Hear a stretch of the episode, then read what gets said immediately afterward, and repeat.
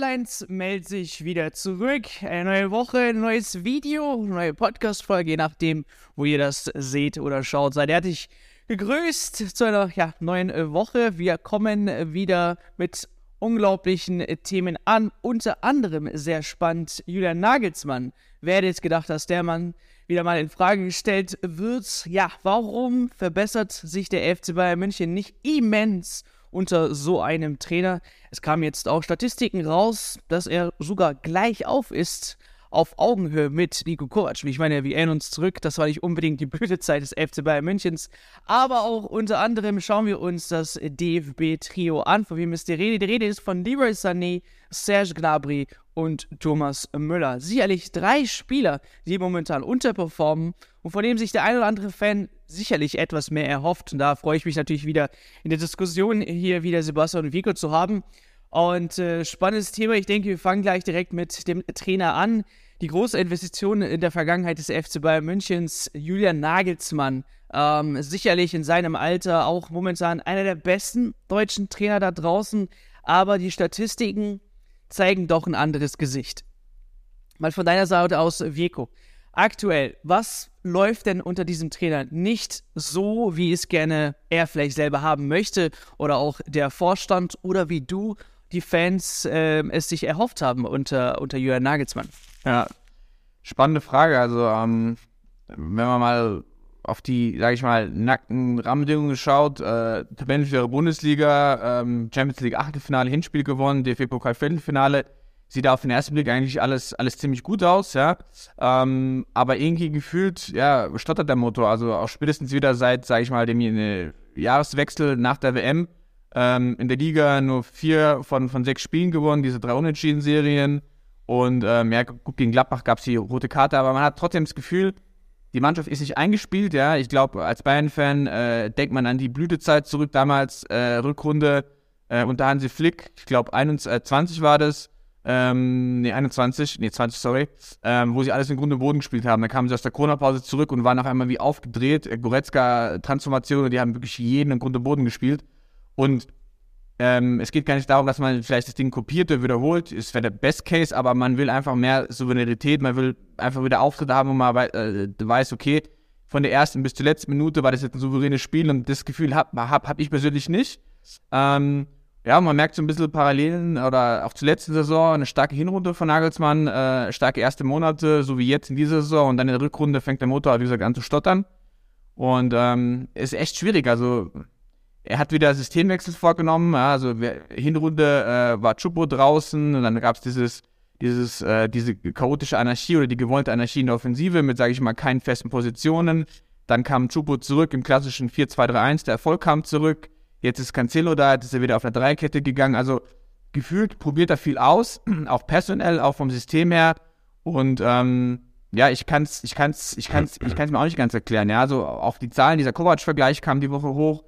Ist schwierig, wenn man sich die nackten Zahlen anschaut, haben beide den gleichen Punkteschnitt in der Liga, äh, liegen gleich auf, was, was sage ich mal, Großchancen angeht, was, was Laufkilometer angeht. Also ähm, da sind sie auf einem ähnlichen Niveau. Natürlich ist es schwer zu vergleichen. Ja, also ähm, wir hatten auch auf Twitter äh, eine rege Diskussion zu dem Thema. Da haben viele gesagt, hey, äh, ihr dürft es nicht vergleichen. Kovac hatte Levi und hatte feste Strukturen mit Alaba, Boateng, Ribéry und Robben etc. Und bei Bayern ist gerade so ein kleiner Hierarchieumbruch.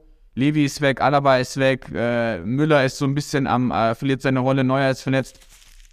Stimmt alles, also die, weichen Parameter sind natürlich auch dabei, die man beachten muss. Aber Fakt ist, Bayern nimmt unter Nagelsmann nicht Fahrt auf, nicht konstant Fahrt auf und ähm, es hackt einfach. Und ähm, die Bosse haben zu Recht mein, aus, aus meiner Sicht gesagt, ey Leute, gebt dem Mann Ruhe, das ist ein Langzeitprojekt, gebt ihm Zeit, wir setzen auf ihn.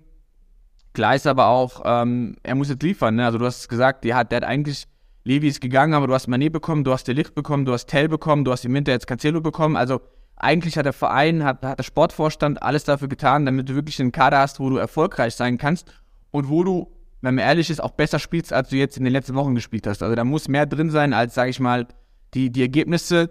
Und ähm, Fußball ist ein Ergebnissport, er wird sich an Ergebnissen messen lassen müssen. Und von da gesehen, ähm, ja, hoffe ich mal, dass es jetzt in den kommenden Wochen, äh, gerade in den entscheidenden Wochen, Union, PSG, dann April äh, mit Dortmund, dass da einfach wieder äh, auch spielerisch mehr kommt und dass man sich nicht so von Spiel zu Spiel wirkt und nach zwei guten Spielen wieder zwei schlechte Folgen. Ja, das ist so, ich glaube, diese Inkonsistenz, äh, die macht uns alle so ein bisschen äh, zu schaffen. Genau. Und ähm, ja, klar ist, wenn der Erfolg ausbleibt, ja, toi, toi, toi, wir hoffen es nicht, aber lass die mal in, der Champions League ausscheiden, dann hast du wieder eine große Diskussion, Trainerdiskussion, da kann sich Nagelsmann auch nicht davon entbehren und die, die Bayern-Bosse genauso wenig.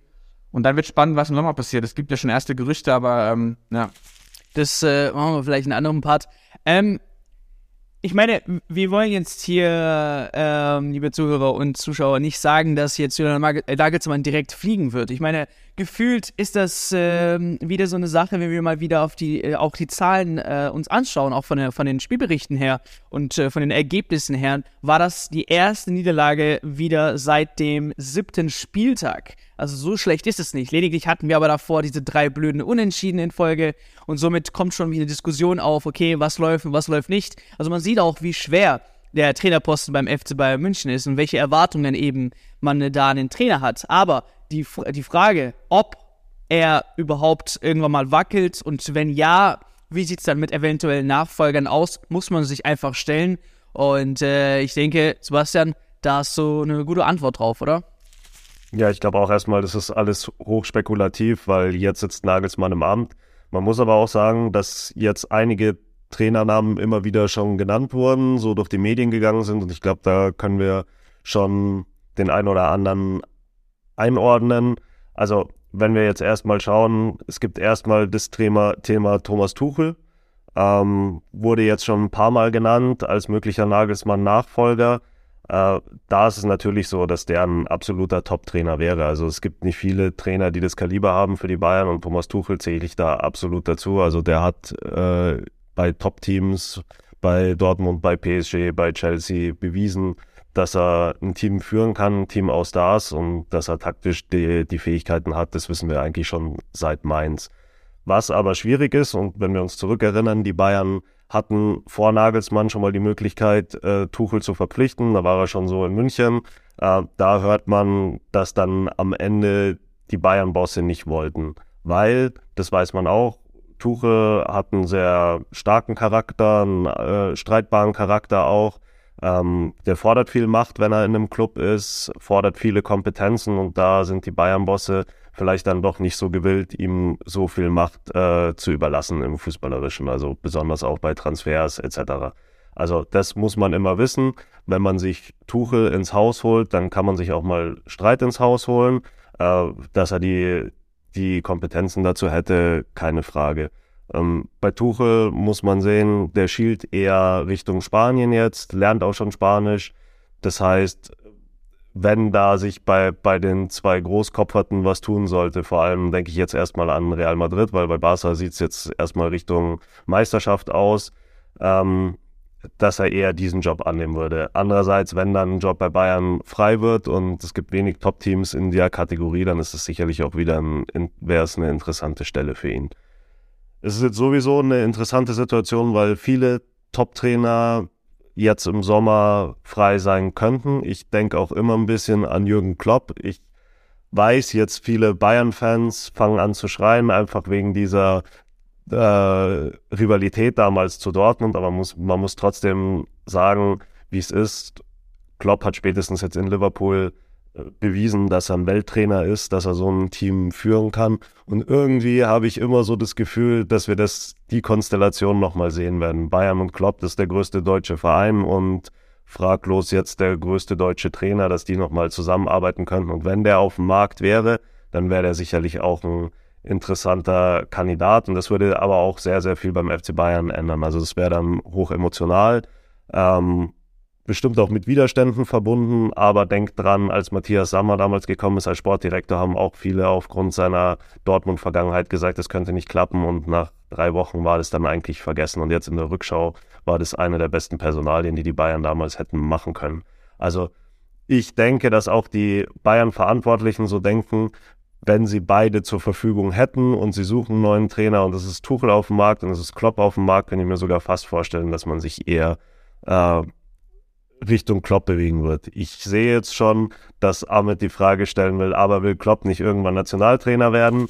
Das hat man ja auch immer wieder gehört. Aber da finde ich immer, wenn sich so ein Fenster auftut, wenn man mal die Liverpool-Spiele sieht, wie der noch mitlebt. Ich glaube, Klopp ist so ein, so ein Tier, so ein Fußballtier, der will wirklich jeden Tag die Action haben, will in der Champions League spielen und Nationaltrainer kann er dann auch noch werden, wenn er irgendwie 70 ist.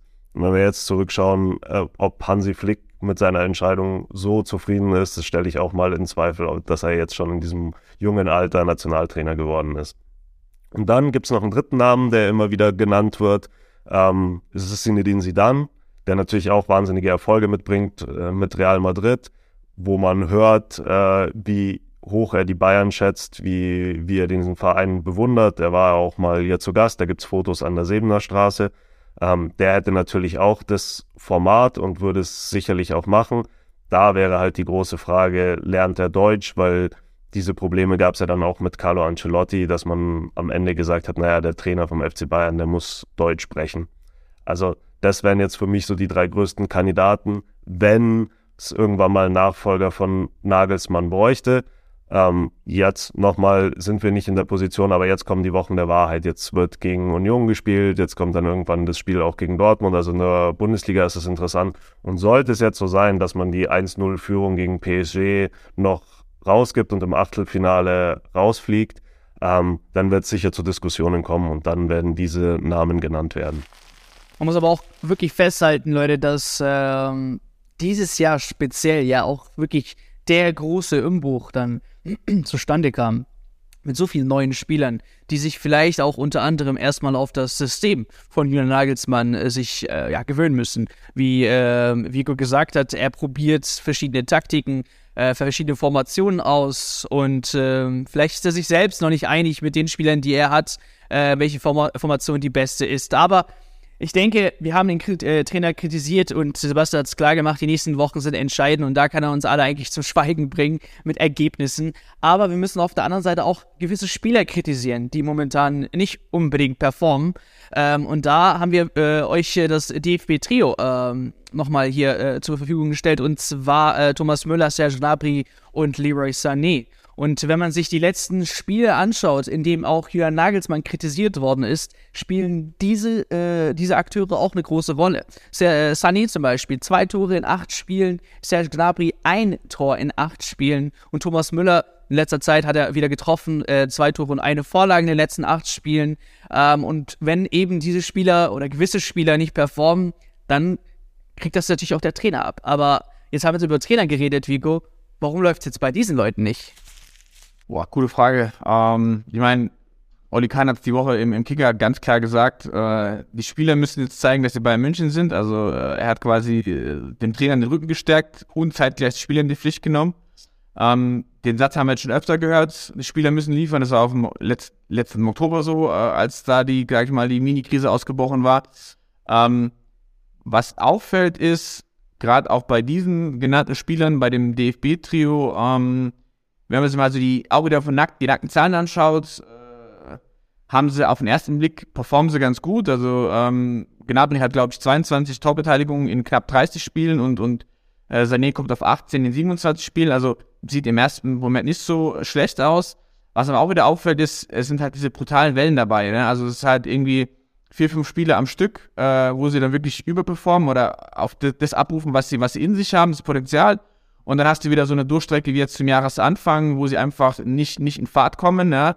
Und ähm, das ist so die, die Frage, warum schaffen die beiden es nicht, ähm, konstant eine Saison Leistungen abzurufen? Warum gibt es diese hohen, hohen Schwankungen?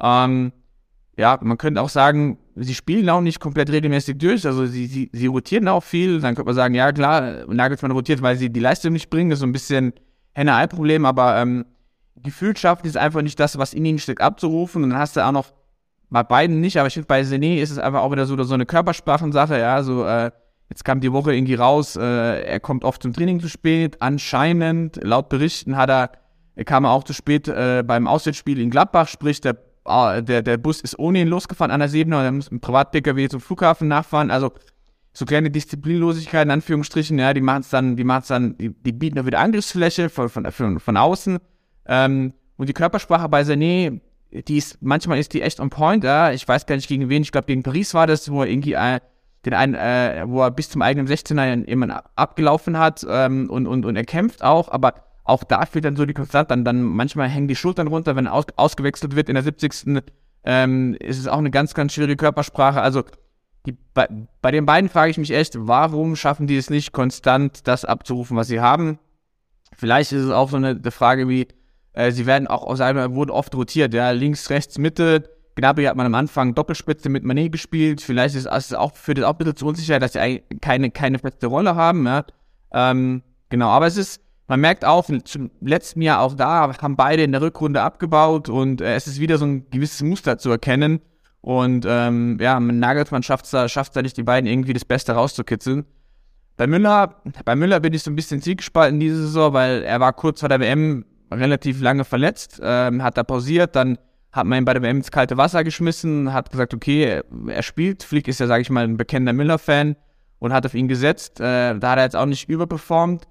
Dann kam so die Thematik bei Bayern auf, okay, wo spielt er denn in der Rückrunde? Musiala hat groß aufgespielt, die 10 ist eigentlich gesetzt. Äh, dann war er erstmal draußen, dann kam wieder Druck von außen, hat er gespielt, also ist auch so ein bisschen on-off. Und ähm, ja, bei Müller ist es auch so, also, er ist halt echt so, man merkt einfach, äh, ich habe mir mal die, die, die Minuten angeschaut, letztes Jahr hat er, glaube ich, im Schnitt so 80 Minuten gespielt pro Spiel.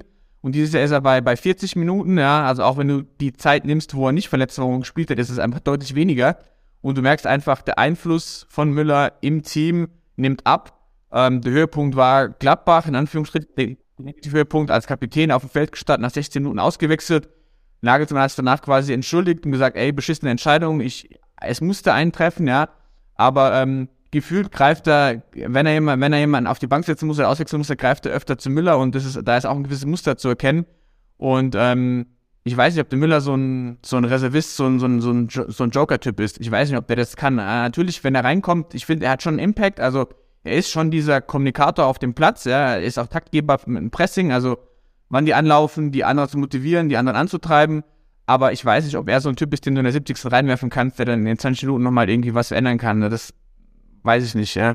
Und ähm, wird spannend. Also, äh, man hat unter Kovac gesehen, er hält relativ lange dicht ja, und, und nach außen hin gibt er sich, sage ich mal, relativ neutral. Aber äh, er kann auch anders. Ja. Ich weiß damals, wo, wo da der, der, der Notnagelsatz gefallen ist von Kovac, wo er oft draußen saß, gab es ein großes Kicker-Interview mit ihm, wo er dann bewusst eine Duftmarke gesetzt und gesagt hat, er macht sich Gedanken über seine Zukunft. Und ähm, sowas könnte ich mir auch vorstellen, wenn es so weiterläuft jetzt unter Nagelsmann. Also wenn er echt wirklich mit dieser Reservistenrolle zufrieden gehen muss, so 20 Minuten pro Spiel, dann wird der früher oder später auch ähm, sich zu Wort melden. Ähm, ich hoffe, er hat ein bisschen mehr Fingerspitzengefühl als sein Kollege Neuer und macht das nicht in der heißen Phase im April oder Mai. Aber ähm, ist spannend. Also da sehe ich bei allen drei auch Gesprächsbedarf in den kommenden Wochen und Monaten. Ja. Ich denke auch, was man in Betracht ziehen muss, ist auch sein Alter. Ich meine, klar, Thomas Müller in dem Körper von Cristiano Ronaldo wäre vielleicht ein anderer Thomas Müller in dem Körper von Thomas Müller. Aber äh, mit 33, du hast es erwähnt, von 80 Minuten auf 40 Minuten, wird schon hier und da seine Gründe haben, äh, warum er vielleicht nicht ganze 90 Minuten durchzieht und vielleicht einfach äh, sportlich gesehen nicht unbedingt jetzt mit den jungen äh, Leuten da äh, mithalten kann. Aber das mal zu der aktuellen Form. Äh, sicherlich muss es da eine Perspektive geben für, für diese Spieler. Ich meine, äh, Serge Gnabry geht jetzt, glaube ich, in sein viertes oder fünftes Jahr beim FC Bayern München. Äh, Leroy Sané ist jetzt in seinem dritten Jahr beim FC Bayern München. Ähm, wenn diese Spieler nach so einer langen Zeit immer noch nicht unbedingt ja, so ein Statement beim Verein gesetzt haben, dass sie unersetzlich sind, dass sie eben so eine Rolle eingenommen haben, wie zum Beispiel Ribery oder Robben in der Vergangenheit, ähm, dass man immer sich auf, auf die Spieler verlassen kann, ähm, egal ob es jetzt per, per Joker ist oder nicht, dass diese Spieler immer, ähm, ja, Scorer äh, gesammelt haben ähm, wird es dann einen Zeitpunkt auch geben? Ich meine, Serge Gnabry ist jetzt 65 Millionen laut Transfermarkt, äh, äh, Leroy Sané mit 70 Millionen Euro laut Transfermarkt. Welche Perspektive siehst du da, ähm, Sebastian, im, im, in, der Zukunft für, für diese Spieler? Wird man sich dann irgendwann mal auch fragen, okay, jetzt könnte man sich eigentlich von einem einen oder anderen trennen, äh, wenn er nicht unbedingt äh, die, die Performance abruft, äh, die wir wünschen? Nicht irgendwann, sondern wahrscheinlich diesen Sommer. Also ich denke schon, dass es ein großes Überangebot gibt in der Bayern-Offensive. Wenn man mal durchzählt, äh, sind es wirklich viele Hochkaräter für wenig Positionen und über die drei genannten habt ihr jetzt ausgiebig gesprochen. Also äh, Thomas Müller, bei dem kann ich mir nicht so richtig vorstellen, dass er nochmal weggeht. Wo soll er hin? Will er das auch überhaupt? Ich denke eher, dass er so als Bayern-Legende vielleicht weniger Spielzeiten kriegt und sich noch um die, als Radio Müller um die Stimmung im Team mehr kümmert. Aber ich denke nicht, dass man da noch einen guten Transfer machen könnte, wo man richtig Geld verdienen kann. Bei Serge Gnabry und bei Leroy Sané ist es schon wieder was anderes. Du hast jetzt die Summen genannt. Mir kommen die fast noch ein bisschen niedrig vor hm, wenn man einfach mal sieht, wie jetzt, wie teuer andere Spieler vor allem in die Premier League gegangen sind. Und ich glaube, dass beide Spieler gerade für die Premier League sehr interessant sein könnten. Also Sané zieht es ja da immer wieder auch so ein bisschen hin in Gedanken, glaube ich. Äh, da gab es ja jetzt auch schon das angebliche Interesse von Arsenal. Auch für Gnabry gibt es immer wieder Interessenten. Da wird auch mal über Real Madrid gesprochen, aber auch aus der Premier League hat man dann äh, von Interesse gehört. Ich glaube, wenn die Bayern sich dann entscheiden, die, den Kader so ein bisschen auszudünnen in der Offensive, was vielleicht nötig werden könnte, dann dürfte es die beiden, einen von den beiden treffen zumindest. Ähm, weil man kann viel Geld für sie verdienen. Wir haben letztes Mal schon drüber geredet. Vergesst nicht, dass für Cancelo noch 70 Millionen äh, fällig werden könnten, wenn die Kaufoption gezogen wird. Und dann könnte man die über so einen Verkauf von Gnabry oder von Sané schon gut wieder reinspielen. Und Denkt dran, auch in der Offensive gibt's den sehr guten jungen Matistel, der sicherlich für seine Entwicklung jetzt dann im nächsten Jahr noch mehr Spielzeit kriegen muss. Das heißt, da wird's noch weniger Spielzeit werden für, für die Stars da vorne. Ich glaube, Sadio Mané wird im nächsten Jahr noch unantastbar sein. Der war jetzt auch ein bisschen raus mit der Verletzung. Also wird sich am Ende, wenn man drüber nachdenkt, den Kader in der Offensive auszudünnen, wahrscheinlich auf Sané oder auf Gnabry kaprizieren. Und dann muss man einfach sehen, wie die Angebote da da sind. Ich sehe die jetzt auch relativ gleich auf zurzeit. Ähm, bei Sané kommen eben die Dinge dazu, die Veko schon genannt hat. Also immer wieder so Disziplinlosigkeiten würde ich es nicht nennen, aber das da ist schon so ein bisschen der Schlendrian drinnen. Ich weiß auch nicht, ob er es vielleicht so ein bisschen absichtlich macht, ob er vielleicht auch nochmal an ein neues Kapitel denkt. Also das wird eine sehr, sehr interessante Situation und äh, ich glaube, das ist nicht fernab von re jeder Realität, ähm, dass einer der beiden Verkaufskandidat werden könnte. Also rein wirtschaftlich gesehen auch ähm, würde es da Sinn machen und es kommt ja sehr, sehr selten vor, dass die Bayern so einen richtig teuren Verkauf machen. In den letzten Jahren sehr wenig. Gut, mit Lewandowski war nochmal eine spezielle Situation. Da hat man wahnsinnig viel Geld rausgeschlagen in Anbetracht des Fakts, dass er, dass ein Vertrag ausgelaufen wäre nächstes Jahr. Das war ein super Verkauf, aber sonst ähm, kommt es ja sehr selten vor. Und ich glaube, dieses Jahr könnten wir sowas dann sehen. Vielleicht noch kurze Ergänzung von mir. Ähm, bei beiden Fällen hast du, bei beiden Spielern, Sané und Gnabry, hast du auch so ein bisschen eine Besonderheit. Sané, Vertrag 2025, also ist jetzt noch nicht quasi diesen Sommer fällig, aber äh, du willst ja nicht wieder in diese brenzlige Lage kommen, dass du 24 ein Jahr Vertrag wieder sozusagen überlegen musst, verlängern oder verkaufen. Das könnte sein, dass sie sagen, okay, wir machen jetzt den Cut und wir nehmen die 60, 70 Millionen mit für ihn oder 80, je nachdem, wenn äh, IPL-Club kommt. Und bei Gnabry darfst du nicht vergessen, der hat erst relativ frisch verlängert, aber ist halt vom Gehalt her deutlich aufgestiegen. Und auch da ist der finanzielle Druck da. Also willst du jemanden noch, sage ich mal, vier Jahre mitziehen, der Gerüchten zufolge irgendwie 18 bis 20 verdient, je nach, je nach Boni. Also tut auch weh, ne? Das sind auch 80 bis, äh, ja, 60 bis 80 Millionen Gehalt. Und von da gesehen, ich glaube, da spielt echt die wirtschaftliche Komponente auch eine Rolle. Also, äh, die werden echt überlegen, okay, was, was kriegen wir für das Geld von den beiden und was könnten wir eventuell für das Geld von Cancelo oder einen Stürmer bekommen, in Anführungsstrichen. Und wenn ich ehrlich bin, äh, du hast gerade gesagt, in diesem zentralen OM-Flügelposition ist mir echt gut besetzt. Da kannst du das Geld auch umschiften und sagen, ich hole mir vielleicht einen klassischen Neunauer und ähm, Chupo ist auch noch nicht in trockenen Tüchern. Be beide wollen verlängern, aber da gibt es auch noch kein, kein, äh, kein Handshake. Also äh, ich bin da auch sehr, sehr gespannt, was da im Sommer passiert und wie die, wie die Verantwortlichen die, die Saison bewerten und ähm, von den beiden und ob man da echt nochmal sich ein Angebot vielleicht aus Spanien oder England anhört, ja. Und denkt an die Lage auf der Neuner-Position. Also da fällt ja immer wieder der Name Markus Thüram, der ja was wir auch schon mal besprochen haben, so ein Hybrid wäre, den kannst du auf der neuen spielen lassen, aber eben auch auf diesen äh, Offensivpositionen, eigentlich auf, auf beiden Seiten auch. Und wenn er da spielt, wird wieder ein Platz besetzt. Äh, und am Ende kommen wir dann wieder bei Sané oder Gnabry raus. Also wird interessant. Ja, also ihr seht auf jeden Fall mindestens einen, aber maximal auch wirklich nur einen. Also ist jetzt nicht so, dass äh, Serge Gnabry und Leroy Sané vielleicht den Verein verlassen könnten, weil unter anderem auch ja Command da ist, gut, aber verletzungsanfällig und dann hast du aber nicht viel mehr äh, Spielraum auf den Außen.